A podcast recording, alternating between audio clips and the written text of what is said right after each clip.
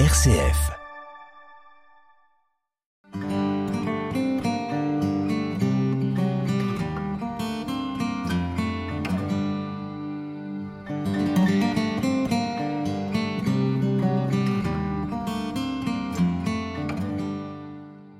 Vous avez appris qu'il a été dit Tu aimeras ton prochain et tu haïras ton ennemi. Eh bien moi je vous dis Aimez vos ennemis et priez pour ceux qui vous persécutent, afin d'être vraiment les fils de votre Père qui est dans les cieux. Car il fait lever son soleil sur les méchants et sur les bons, et tomber la pluie sur les justes et sur les injustes. Si vous aimez ceux qui vous aiment, quelle récompense aurez-vous? Les publicains eux-mêmes n'en font-ils pas autant?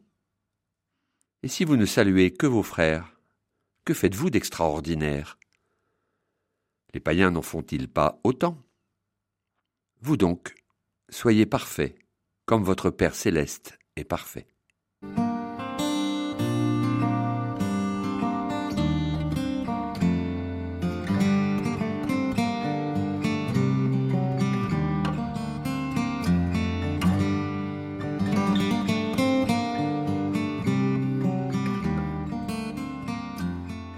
Dans la suite du passage que nous avons entendu hier, Jésus continue à expliquer comment sa conception de la justice se démarque radicalement de ce que les pharisiens et les scribes ont l'habitude d'enseigner. L'amour du prochain fait partie de l'enseignement traditionnel, et ce n'est déjà pas toujours très simple. Mais Jésus pousse l'exigence plus loin. Tout le monde peut avoir de bonnes relations avec ceux qu'il aime et qui le lui rendent. Pour Jésus, il n'y a pas de mérite dans cette attitude, qui peut être celle des païens. Les chrétiens sont appelés à afficher leurs différences avec le monde païen, à pratiquer une justice inspirée par l'amour de Dieu, qui fait lever son soleil sur les méchants et sur les bons, qui fait tomber la pluie sur les justes et les injustes. Chaque fois, Jésus nous le rappelle, tout homme, toute femme est aimé de Dieu, sans exception, sans exclusion. Il ne nous appartient pas de porter un jugement définitif. Tout méchant peut encore se convertir. Jésus nous demande de prier pour ceux qui nous persécutent et d'aller jusqu'à aimer nos ennemis. C'est certainement une des demandes les plus difficiles à entendre, surtout quand l'ennemi a causé la mort d'un être proche ou une souffrance dont la personne continue à subir les effets tout au long de sa vie. Cette demande s'insère dans toute une énumération de domaines dans lesquels Jésus demande à ses disciples de surpasser la justice des hommes. Et cela nous bouscule. Avec cette demande, Jésus vient à la fois nous dire qu'il ne faut pas se laisser envahir par la haine, qui risque sinon de dominer notre vie et d'étouffer l'amour. Mais sa demande d'aimer nos ennemis vient aussi nous signifier que rien n'est définitivement acquis ou perdu dans cette vie, que Dieu peut encore y intervenir et nous surprendre. Et surtout, que Dieu compte sur nous pour faire advenir son royaume, en témoignant en son nom de son amour auprès de tous. Encore une fois, notre rapport à Dieu est appelé à venir illuminer nos rapports avec les autres.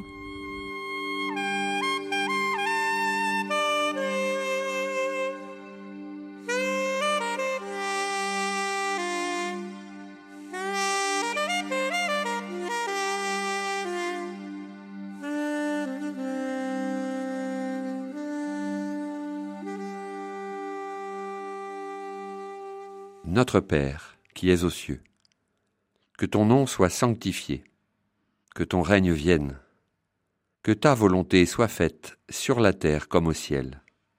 Donne-nous aujourd'hui notre pain de ce jour, pardonne-nous nos offenses comme nous pardonnons aussi à ceux qui nous ont offensés. Et ne nous laisse pas entrer en tentation, mais délivre-nous du mal, car c'est à toi qu'appartiennent le règne, la puissance et la gloire pour les siècles des siècles. Amen.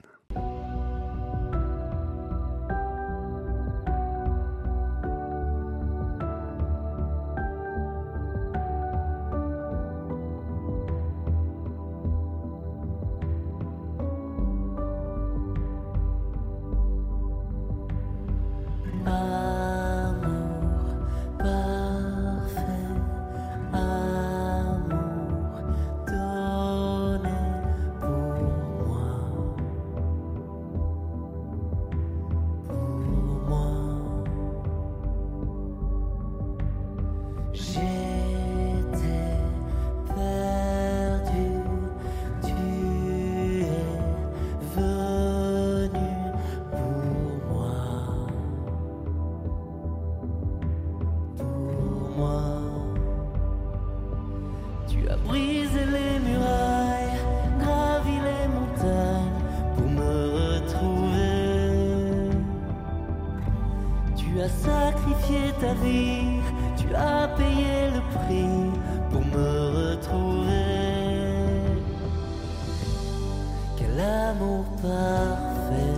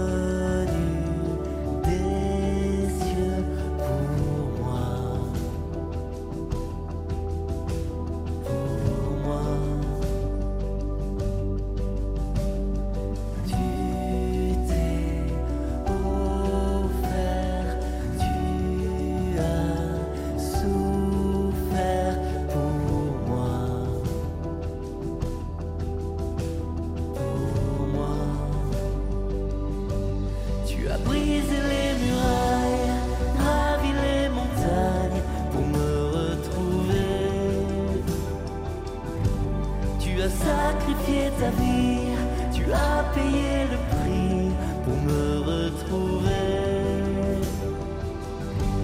Tu as pris